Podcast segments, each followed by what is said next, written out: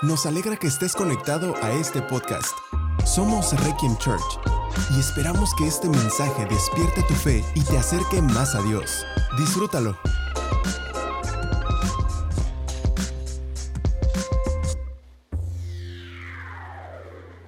Hemos estado teniendo una serie de enseñanzas, hoy la vamos a terminar, es la serie de ¿Por qué me va mal? Fue una serie buena pero cruda, ¿sí o no? Fue pesada. Una, persona me dijo, ah, o sea, como que salgo pensando en todo lo que no he hecho y todo lo que me he equivocado. Y te voy a decir algo, es verdad, porque estamos eh, muy acostumbrados a que escuchamos la palabra de Dios y se trata de todo lo que Dios ha hecho por nosotros, ¿sí o no? Y, y ese es el descanso, de requiem, descanso significa, ¿no? Pero esta, esta, nuestra visión es descanso y transformación en Jesús. Descanso es descanso, pero transformación es incómoda. ¿No?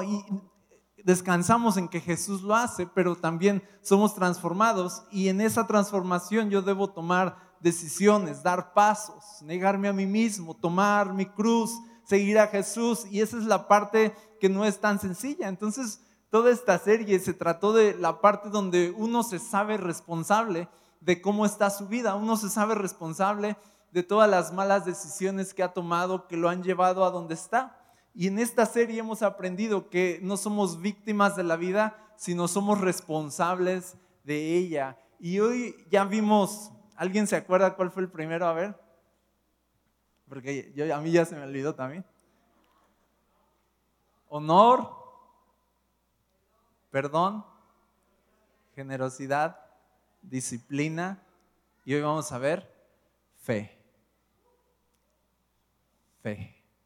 Ahí está. Esta es la más importante. Si te perdiste las demás, no importa ya, esta es la más importante. ¿Ok? Fíjate, quiero leer contigo el libro de Números capítulo 13, verso 17 y déjame ponerte en un contexto nada más. Está el pueblo de Israel esclavo en Egipto. Dios levanta a Moisés. Tú te sabes esa historia porque hay películas, ¿no? Y levanta a Moisés, dice, ve a rescatar a mi pueblo, las plagas de Egipto. Sale Israel de Egipto, se los lleva camino del desierto hacia el mar y ya están parados frente al mar y no hay salida y tienen al ejército del faraón atrás de ellos, se abre el mar, cruzan el mar en seco, ya saben todo eso, y, y van hacia la tierra porque todo el tiempo Dios les está diciendo que les va a dar una tierra nueva donde fluyen leche y miel.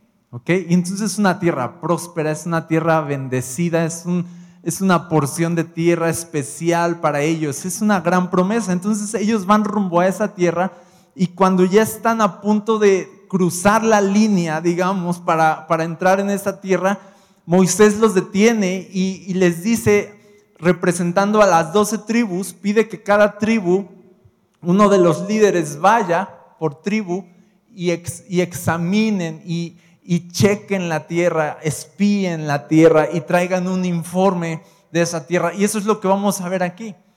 ¿Qué pasa en este momento cuando están parados delante de la gran promesa de Dios, delante del gran momento y van a checar la tierra y espiar? Y vamos a ver lo que pasa. ¿Estás listo?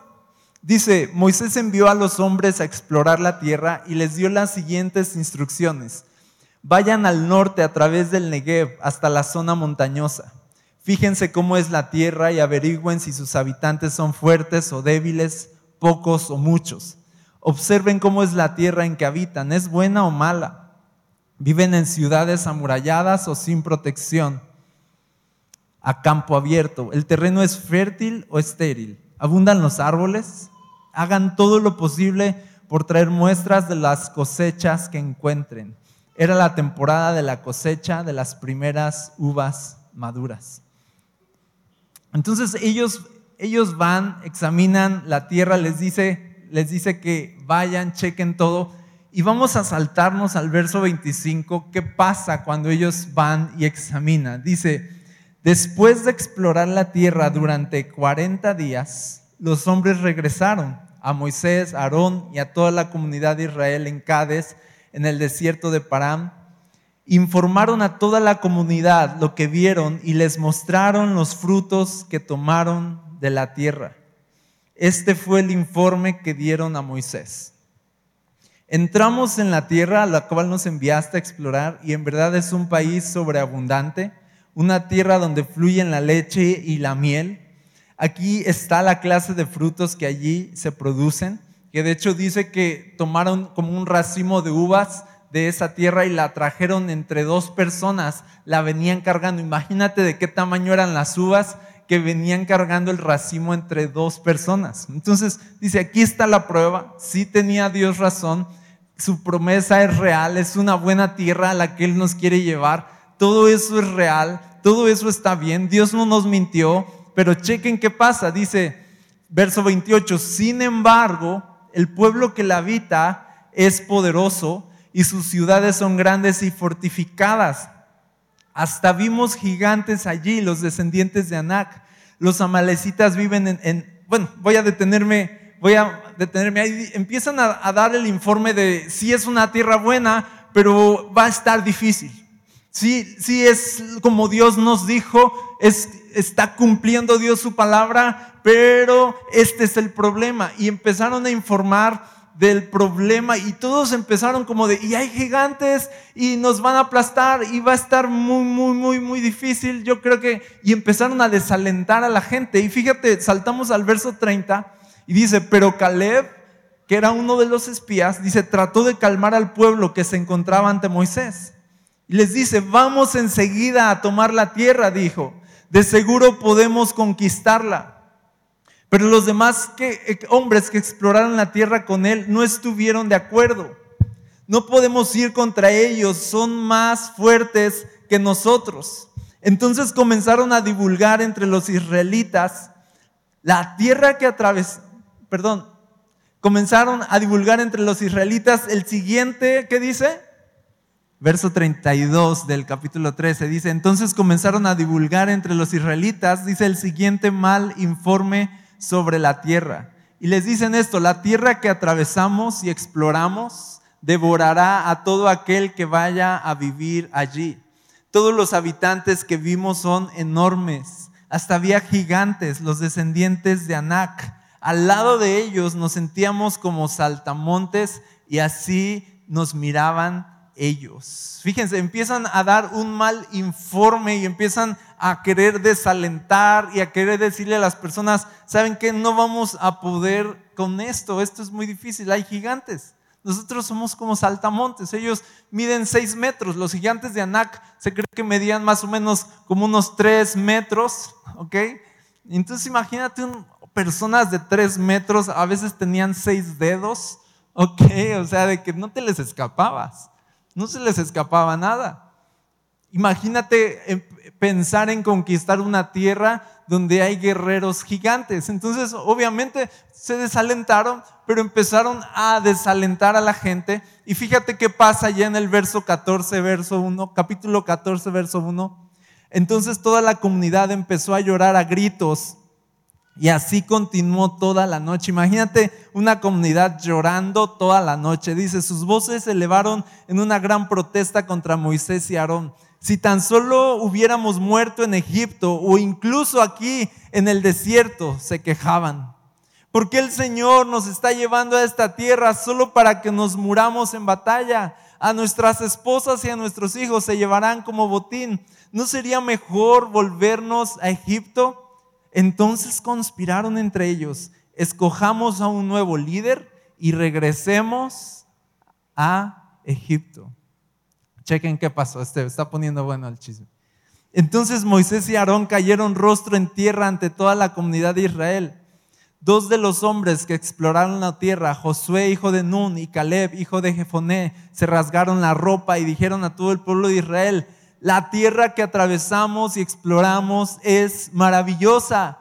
Si el Señor se agrada de nosotros, Él nos llevará a salvo a esa tierra y nos la entregará. Es una tierra fértil donde fluyen la leche y la miel. No se rebelen contra el Señor y no teman al pueblo de esa tierra, para nosotros son como presa indefensa. Ellos no tienen protección, pero el Señor está con nosotros. No les tengan miedo. Esos son Caleb y Josué, dos espías que vieron la tierra, pero trajeron otro informe y vieron las cosas de otra forma. Y, yo quiero, quiero detenerme aquí. Ahorita vamos a leer el desenlace, el desenlace, pero quiero detenerme aquí para contestar esta pregunta de esta serie. ¿Por, por qué me va mal? ¿Por, ¿Por qué este desierto? ¿Por qué estas dificultades? ¿Por qué me va mal? Muchas veces la respuesta a esa pregunta es porque Dios me ha dado tantas cosas buenas, pero yo no he querido tomarlas. Muchas veces la respuesta a esta pregunta es, Dios está dispuesto, pero yo no. Dios dice sí, pero yo digo no. Dios dice ve, pero yo digo no, yo aquí me quedo. Dios dice sé valiente y esfuérzate, y yo digo no, tengo miedo. ¿Por qué me va mal? Porque no tengo fe. La fe es el ingrediente que nos va a empujar a conquistar todas las cosas que Dios de por sí ya quiere darnos, pero sin fe esas cosas se van a quedar ahí a lo lejos sin que podamos disfrutarlas. La leche, la miel, la bendición, la abundancia, esa vida abundante que Dios nos ha prometido, solo la vamos a ver ahí, pero no la vamos a disfrutar. ¿Por qué? Porque no hay fe en nuestro corazón. No hay valentía en nuestro corazón, no hay determinación en nuestro corazón, no, no damos el paso que necesitamos dar. Y a veces cosas que Dios quiere darte están ahí esperando que tú te levantes y las tomes. Están esperando que tú tengas fe y digas, sí, voy a hacerlo, Dios está conmigo. Ahora, yo te quiero decir algo. Mira, el informe que dieron era correcto, sí era correcto, sí había gigantes, sí las murallas estaban fortificadas, sí el pueblo que habitaba esas ciudades era muy poderoso. Pero te voy a decir algo, las cosas buenas que Dios quiere darte vienen con oposición incluida. ¿Ok? Incluye enemigo. ¿Ok? Incluye dificultad todo lo bueno que Dios quiere darte viene empaquetado en dolor. Viene empaquetado en quebranto. Requiere fe. Requiere osadía. Requiere valentía.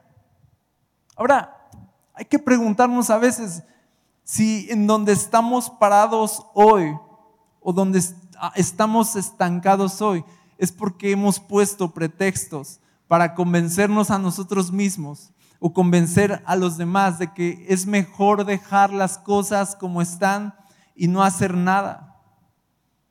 Hay que, hay que preguntarse si hemos dicho, no, hay gigantes ahí, a veces así somos.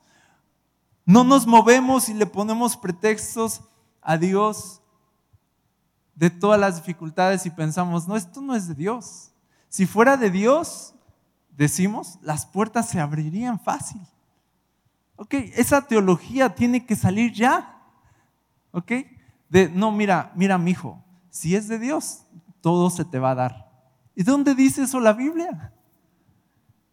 Obviamente, si es de Dios, vas, vas a ver gigantes, murallas fortificadas. Les doy una, un spoiler, no viene, no esta predica, pero esas murallas fortificadas, ¿sabes quién las tiró? Dios, personalmente, ¿ya te acuerdas? Denle vueltas aquí y después van a gritar y las murallas se van a caer. ¿Quién tiró las murallas? Pero ¿qué tenían que hacer ellos? Marchar, dar el paso, ser decididos, creerle a Dios que Él iba a estar con ellos. Necesitamos creer para que entonces veamos las murallas derribarse. Necesitamos saber que Dios está con nosotros para entonces marchar, para entonces movernos. ¿Por qué me va mal? Porque no he tenido la fe suficiente para moverme y tomar esas decisiones difíciles en donde voy a ver la gloria de Dios. Yo te digo algo, a veces somos como estos espías que damos un mal informe de las situaciones. Estamos viendo el problema y no estamos viendo la oportunidad en los problemas.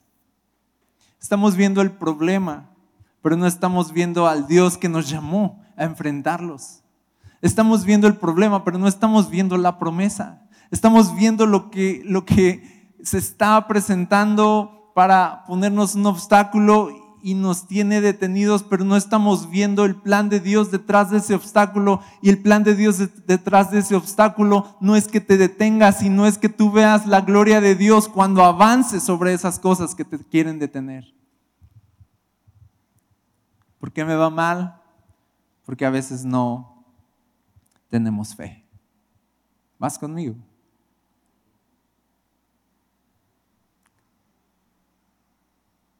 Yo no quiero vivir atormentado con la pregunta de ¿qué pasaría?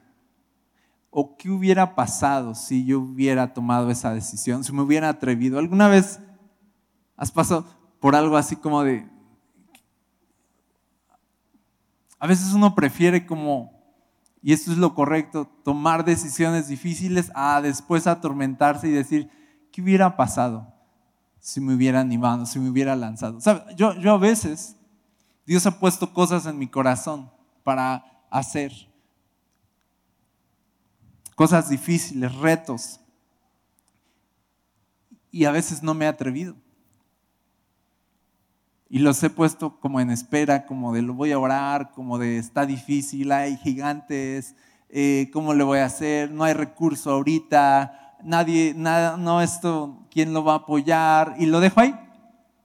Y luego, eso me acaba de pasar ahorita, no, no les voy a decir en qué, pero me acaba de pasar. Luego veo y volteo y veo que ya lo está haciendo alguien más. Eso, eso mismo que Dios puso en mi corazón y se siente horrible. Se siente, se siente feo, se siente así de, Dios me dio esa, esa visión y la deseché. Dios me dijo que lo hiciera y no lo hice y ahora, años después, lo está haciendo alguien más. Y, se siente horrible saber que estuviste a punto de conquistar algo y el miedo te detuvo. Y las dudas te detuvieron y, y pusiste de pretexto todas las dificultades para excusar tu falta de valor y tu falta de fe. No, todas las dificultades que hay delante de ti no son la excusa para entonces quedarte parado, son la oportunidad para entonces crecer en fe. Tú cada que veas una dificultad nueva presentándose, tú no digas, oh Señor, me trajiste a morir a este desierto, ¿por qué permitiste eso? No, no, no, no. La respuesta básica, la respuesta simple es de, ok, tú permitiste esto, ok, porque entonces tú me vas a hacer crecer, me vas a hacer ir a través de esta situación y yo voy a ver tu gloria.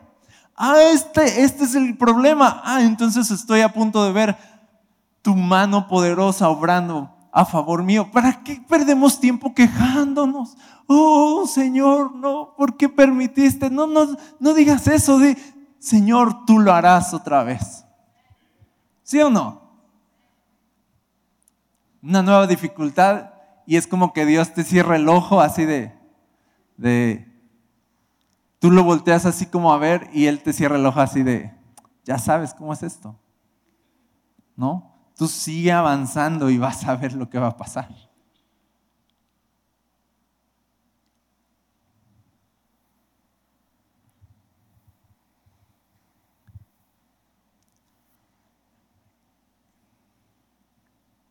Y estos espías empiezan a decir, deberíamos regresarnos mejor.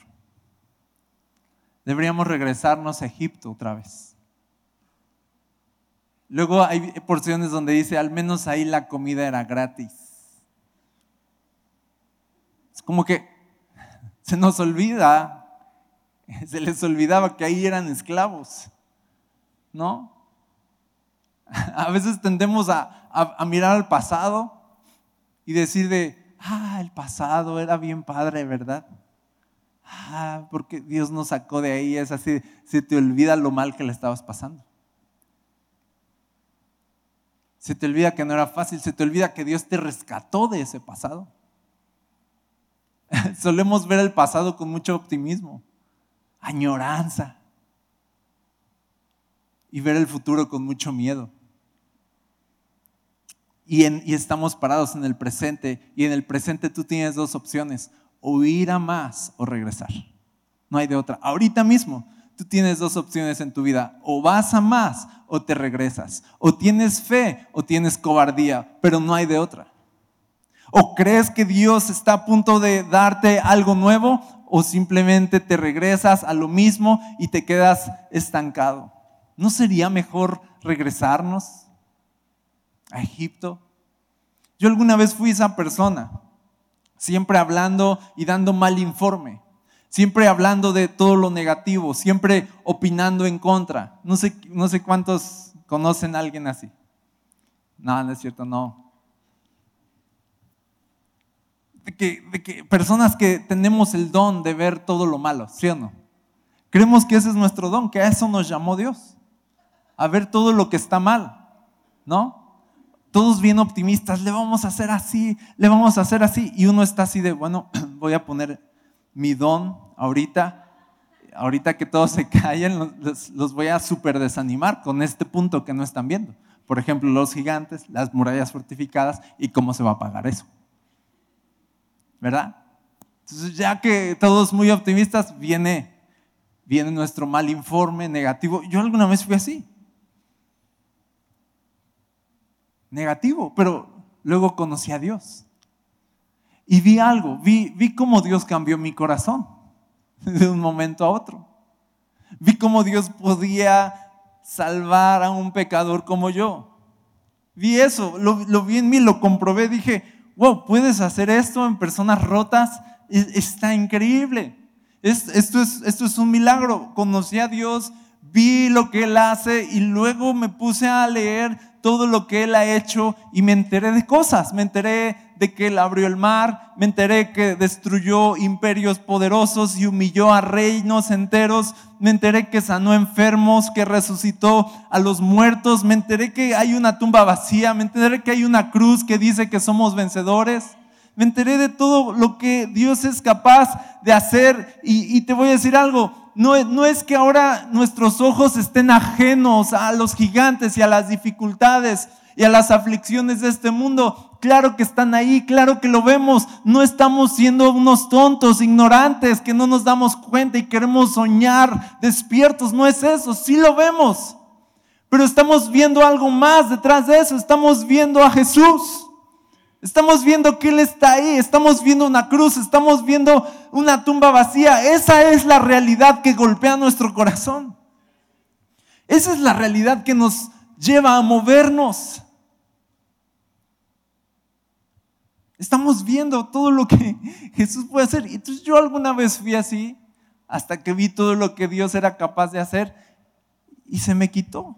Ahora te voy a decir, ahora soy estúpidamente optimista. En verdad. A veces me caigo un poco mal por eso, de que algo muy malo está pasando y yo le veo la parte buena. ¿Verdad? Y, y pienso de, ah, está pasando esto y yo, ah, entonces, ah, ya sé qué va a ser, ya sé qué va a ser Dios. Y empiezo a pensar en las cosas buenas que podrían pasar. Porque yo sé de lo que Dios es capaz de hacer. En verdad, lo he visto. Tú lo has visto. ¿Sí o no? ¿No lo hizo Dios ya en ti en el pasado? ¿No ha hecho Dios cosas grandes en ti? No, es, esto, o sea, como de, va, no hay un testimonio de Dios en tu vida, pues sale, ten miedo. Pero ya viste lo que hizo en el pasado, no tienes permiso de ponerte a dudar. Cuando yo era más joven, más incluso, adultos, los adultos me decían, ¿ok? De, mira, yo veía cómo me veían, ¿no? Y lo entiendo un poco como de, yo soñando de esto, lo otro, acá. No, pastor, mire, vamos a hacer esto, y hay que ir allá, y hay que ir acá. Y yo veía cómo a veces el, el pastor, ¿no? Cuando yo era joven y el pastor, él ya está con el Señor ahorita, pero me veía y me decía así de, mira, cuando seas grande vas a entender. No, era como que agarrar así la, cabeza de un niño y despeinarlo. Así de, de, la vida no es así, pequeño soñador, ¿no? Y la vida no es así. Ahorita estás creyendo, estás soñando, pero un día te vas a topar con la realidad. ¿Cuánto les ha pasado algo así? Un, día, aguanta, ya cuando tú seas mamá, nos dicen, ¿no? Pero no, no es tan fácil. Qué fácil es soñar, pero no es así. Yo te digo, tenían razón en algo. Sí me topé con la realidad. Pero yo sigo creyendo. Sí vi a los gigantes. Sí ya vi las murallas. Sí ya vi que está difícil. Pero yo sigo creyéndole a Dios. ¿Qué le hace que la vida nos dé lecciones? ¿Qué le hace que, que a veces nos topemos con la cruda realidad? Si de todas formas Dios está con nosotros. No se trata de si hay o no gigantes. Se trata de que tú sigas creyendo a pesar de lo que estás viendo. Yo te digo, ¿qué reporte vas a dar? Deja de dar, de dar reportes negativos. Deja de desanimar a otros, deja de esparcir miedo, porque ese es un desperdicio de vida. Y empieza a ver lo que Dios quiere hacer a través de eso. Entonces yo te digo, así como Moisés le dijo a los espías, ahí me dicen qué tal, ¿no? ¿Cómo, cómo está la situación? ¿Cómo está el panorama? Imagínate Dios, si Dios te preguntara, ¿qué ves? ¿Qué ves en tu panorama? Cuéntame. Cuéntame, ¿qué estás viendo? ¿Qué reporte le darías a Dios si Él te pregunta, ¿qué estás viendo en tu vida? ¿Qué estás viendo en tu futuro? ¿Qué estás viendo en tu panorama? ¿Qué, qué reporte le daríamos? ¿Ves gigantes? ¿Ves cosas imposibles? ¿Ves que tus hijos no quieren nada con Dios? ¿Ves que tu esposo tu esposa no quiere nada con Dios? ¿Ves escasez? ¿Ves, ves enfermedad? ¿Qué, ¿Qué, estás viendo? Y yo te digo hoy, está bien, ya sé, estás viendo todo eso, pero también levanta tus ojos porque también hay una tumba vacía, porque también hay una cruz, porque también hay un Salvador, porque también hay un nombre que es sobre todo nombre. Y para Dios no hay nada imposible. Pon tu mirada en Jesús. Deja de temer, deja de dudar. Comienza a creer porque el Dios de lo imposible está aquí entre nosotros. Y para Él no hay nada imposible, en, verdad. Si podemos creer, dijo Jesús, al que cree, todo le es posible. Jesús, Tomás dijo, no, no, no, yo hasta no ver, ¿te acuerdas? No creer, dijo hasta que no meta mis dedos en sus manos, en sus heridas, yo no voy a creer, dijo. Y viene Jesús y le dice, sale Tomás, ya resucitado, ¿no? Pruébale, ¿no? Mete tu dedo, ándale en mis heridas. Y le dice, y no seas incrédulo, sino creyente. No, Iglesia, estamos llamados a no dudar jamás. Que no quepa la duda en tu corazón, nunca jamás. Si tú haces eso, tú vas a conquistar todo lo que Dios tiene para ti.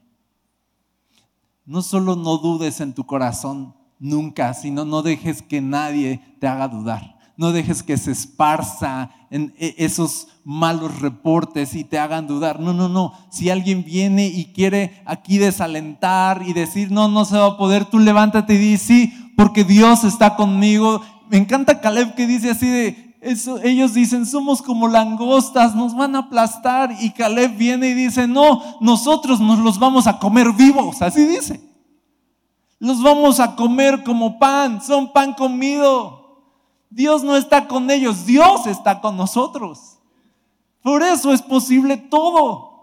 ¿De qué? Yo a veces pienso, ¿de qué sirve ser cristiano si mi vida es igual a las demás? Si me apoyo de las mismas cosas, ¿de qué sirve ser cristiano? Y luego ando, me andan temblando las rodillas por la economía de mi país, por si el gobierno está haciendo las cosas mal, o qué nos va a pasar, o qué y, y digo, ¿de qué sirve ser cristiano si le tengo miedo a las mismas cosas que todos les tienen miedo? Por eso la Biblia dice, por fe andamos, no por vista.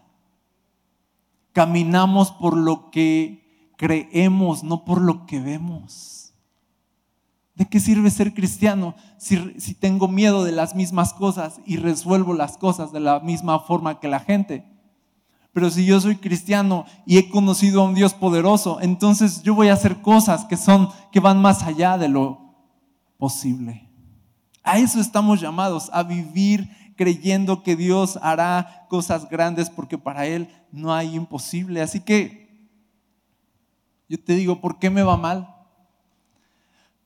Porque no le hemos creído a Dios, que Él va a hacer cosas grandes. Te quiero contar algo. Algunos ya saben esta historia.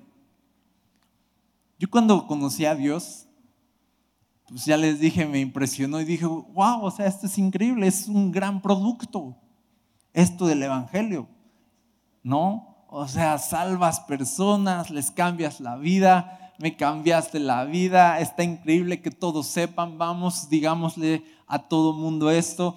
Y empecé a creer demasiado, pero me, ah, pasó algo, a veces le reclamo a Dios un poquito.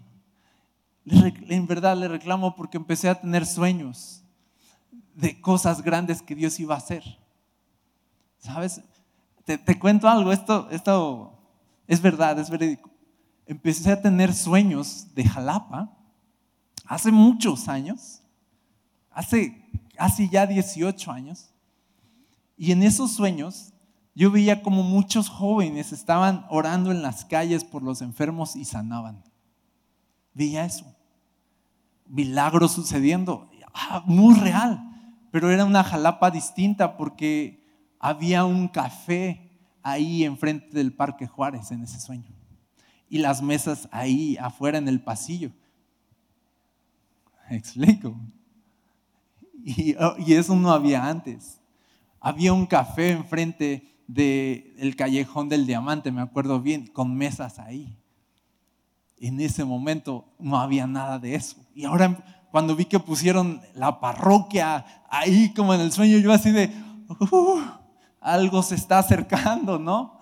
Y vi luego que sacaron las mesas del bola de oro, eh, orgullosos patrocinadores, eh, la parroquia bola de oro, gracias por, no, meto comerciales, ¿no? Meto comerciales, nos dan 5 mil pesos por mención. Este, pusieron un Oxo en, ah, ¿no? Y cómo me encanta a mí la Pepsi, ¿no? Ya son 20 mil pesos ahí que tenemos. Entonces, y, yo empecé a ver eso y me, he emocionado y, es, y ese es mi reclamo así de, yo estoy bien intranquilo porque yo sé que no hemos visto todavía todo lo que Dios es capaz de hacer. ¿En verdad? y le digo, ¿para qué me diste esos sueños? Yo estaría bien tranquilo, nada más aquí, o sea, haciendo esto, pero me siento insatisfecho porque yo sé que hay más.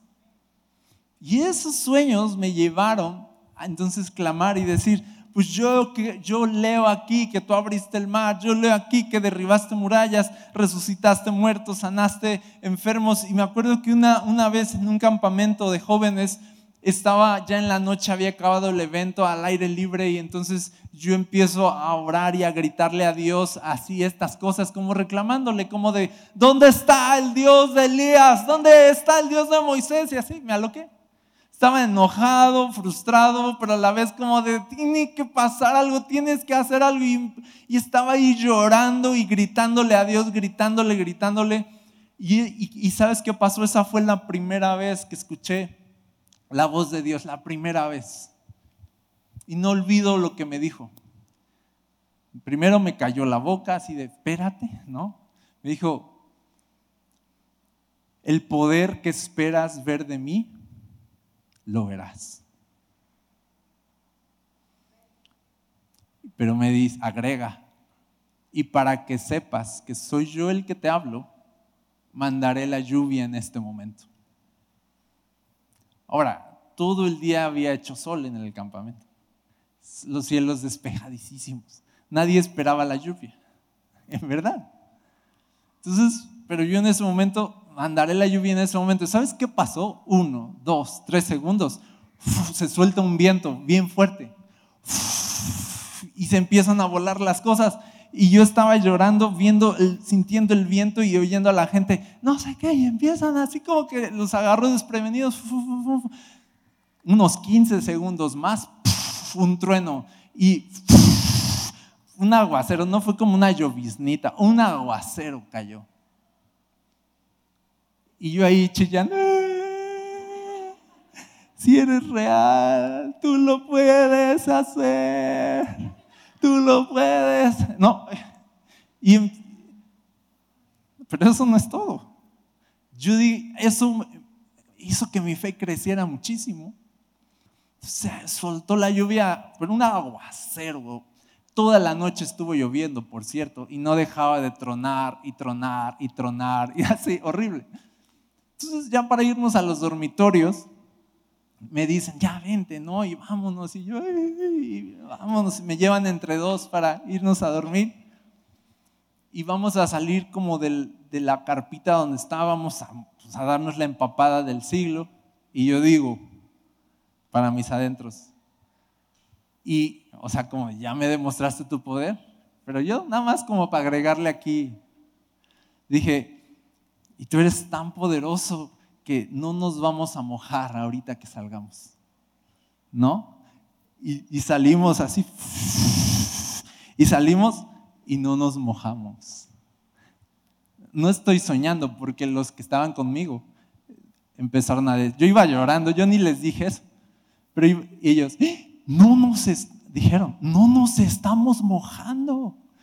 Yo no sé qué explicación le dieron, pero yo sabía que estaba pasando algo estaba teniendo yo un encuentro con Dios.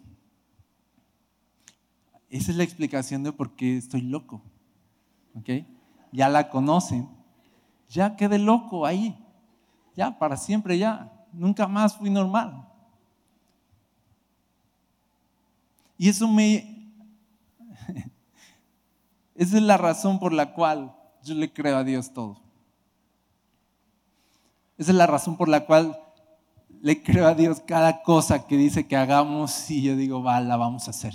Aunque hay gigantes, aunque no hay recursos, aunque humanamente es imposible, aunque se van a reír de nosotros, aunque hay todo, todo marca que no se va a poder, yo creo que sí se va a poder porque tú estás con nosotros. ¿Por qué? Porque tú lo has prometido.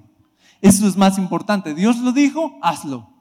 Dios te dijo que esa tierra es tuya, ve y conquístala. No que no te importe nada, que no dudes ni un momento. Si Dios te lo dijo, ve y tómalo. Y punto. ¿Sabes cuándo vamos a ver la gloria de Dios? Cuando empecemos a esperar ver la gloria de Dios. Porque yo recuerdo mucho esa palabra que me dijo, el poder que esperas ver de mí lo verás. Y está esta cuestión como de si tú no esperas ver nada, entonces quizá no vas a ver nada. Si tú no estás expectante, quizá entonces nada va a suceder. Y te voy a decir, el, problema de eso es cómo termina esta historia, porque tú dices, bueno, no creyeron, pero de todas formas, pues entraron a la tierra y Dios los ayudó. No, no es así, es algo trágico lo que ocurre. Fíjate, verso 21 acaba diciendo, Dios de ese pueblo que no creyó en él. Verso 21, capítulo 14. Pero tan cierto como que yo vivo y tan cierto como que la tierra está llena de la gloria del Señor, ni uno solo de este pueblo entrará jamás en esa tierra. Todos vieron mi gloriosa presencia y las señales milagrosas que realicé tanto en Egipto como en el desierto, pero vez tras vez me han probado rehusando escuchar mi voz. Dice, ni siquiera verán la tierra que juré dar a sus antepasados. Ninguno de los que me trataron con desdén la verá. Y me encanta este, este texto. Por eso le puse Caleb a mi hijo. Ni siquiera verán la tierra que, perdón, sin embargo mi servidor Caleb tiene una actitud diferente a los demás. Él se ha mantenido fiel a mí. Por lo tanto, yo lo llevaré a la tierra que él exploró. Sus descendientes tomarán posesión de la porción de la tierra que les corresponde. Nadie más entró. De todo el pueblo que salió de Egipto, solo Caleb y Josué entraron a la tierra, porque solo Caleb y Josué creyeron. Ahora yo siempre he pensado, ¿por qué siempre es Caleb y Josué, Caleb y Josué? Pero al final se marca más Caleb. ¿Por qué dice Caleb? Y yo, yo pensaba esto. A mí se me hace que Caleb fue el que trajo el buen informe. A mí se me hace que Caleb en el camino venían todos quejándose, diciendo no se va a poder, Dios nos va a matar, esto es injusto, ¿no? Y yo imagino en el camino, casi me imagino que Caleb era el que trajo el racimo, ¿no? Y me imagino que iba con Josué cargándolo, ¿no? Y, Josué como pensativo, y me imagino que Caleb fue el que le infundió aliento a Josué. Me imagino que empezó en Caleb. Me imagino que por eso Dios dijo, tú Caleb, tú fuiste diferente. Tú tuviste una actitud diferente. Tú tuviste, dice otra versión, un espíritu diferente. Por eso yo te voy a dar la tierra que viste con tus ojos y vas a poseerla. ¿Sabes qué es lo trágico? Que cuando no creemos en Dios, Dios de todas maneras va a hacer cosas grandes, ¿sabes? solo que a veces ya no vamos a disfrutarlo. Solo que a veces ya no vamos a verlo. Es muy peligroso dudar. ¿Y sabes qué pasó con ese pueblo que no creyó? Dice que se regresaron al desierto. 40 años en el desierto. Dice, un año, esto es, no sé si lo sabías, estuvieron explorando 40 días la tierra y viéndola con malos ojos. Dice, y entonces Dios les dice, entonces de esos 40 días van a estar un año por día de negatividad. Lo voy a repetir, un año por día de negatividad. ¿A qué le hace que yo soy negativo? Yo así soy, así de un año por día. Y tú dices, ¿por qué un año? Porque así de tercos somos. A veces nos lleva toda una vida a entender.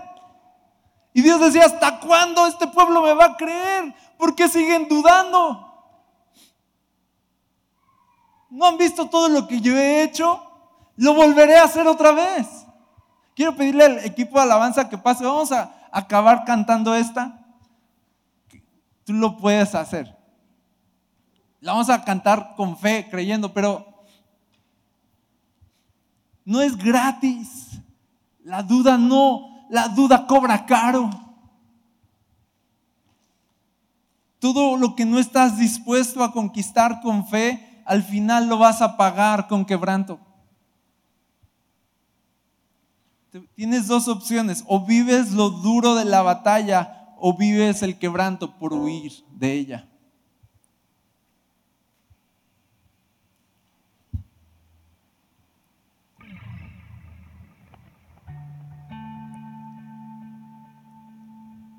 como quién quiere ser, como los diez espías que dudaron o como Caleb que tuvo un espíritu diferente.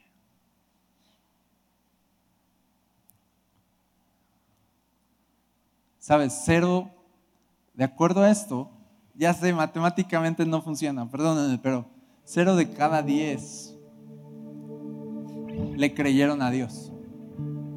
Cero de cada diez personas, cuando ven dificultades, se acobardan. No, perdón. Diez de cada diez se acobardan.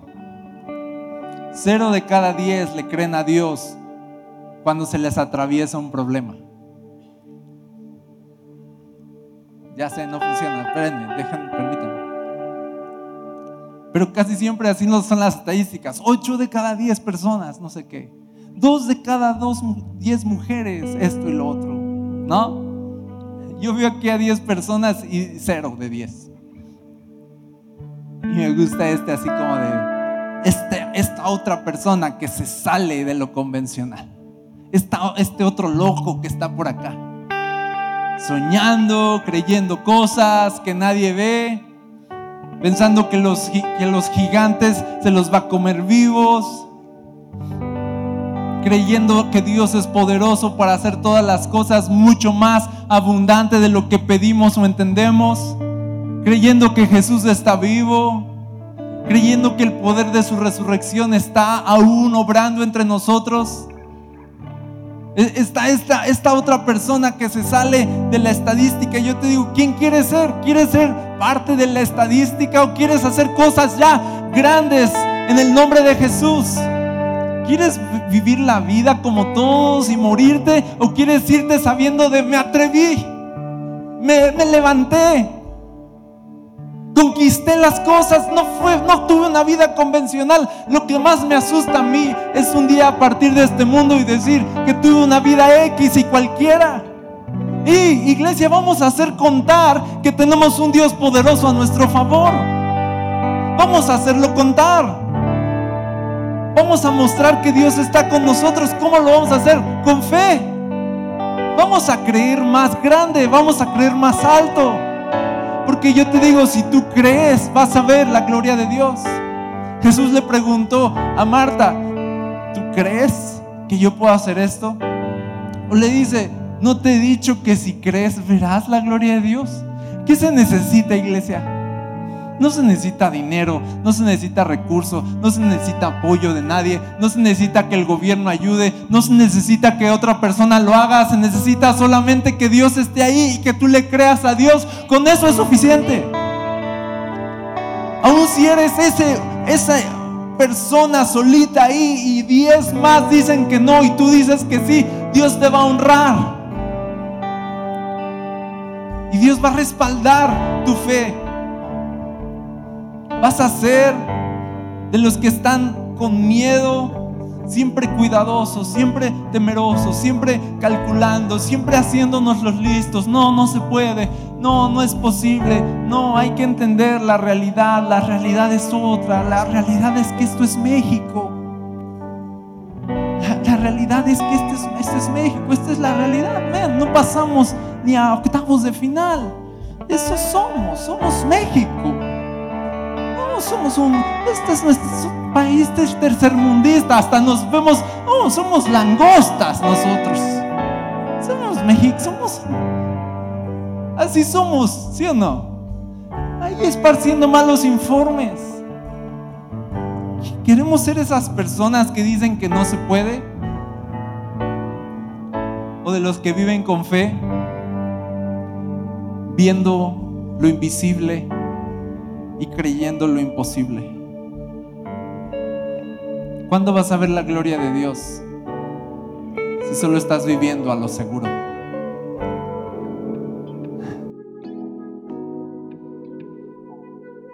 Gracias por conectar con nosotros. Si deseas más contenido como este, encuéntranos como Requiem Church en redes sociales o visita nuestro sitio web requiem.church.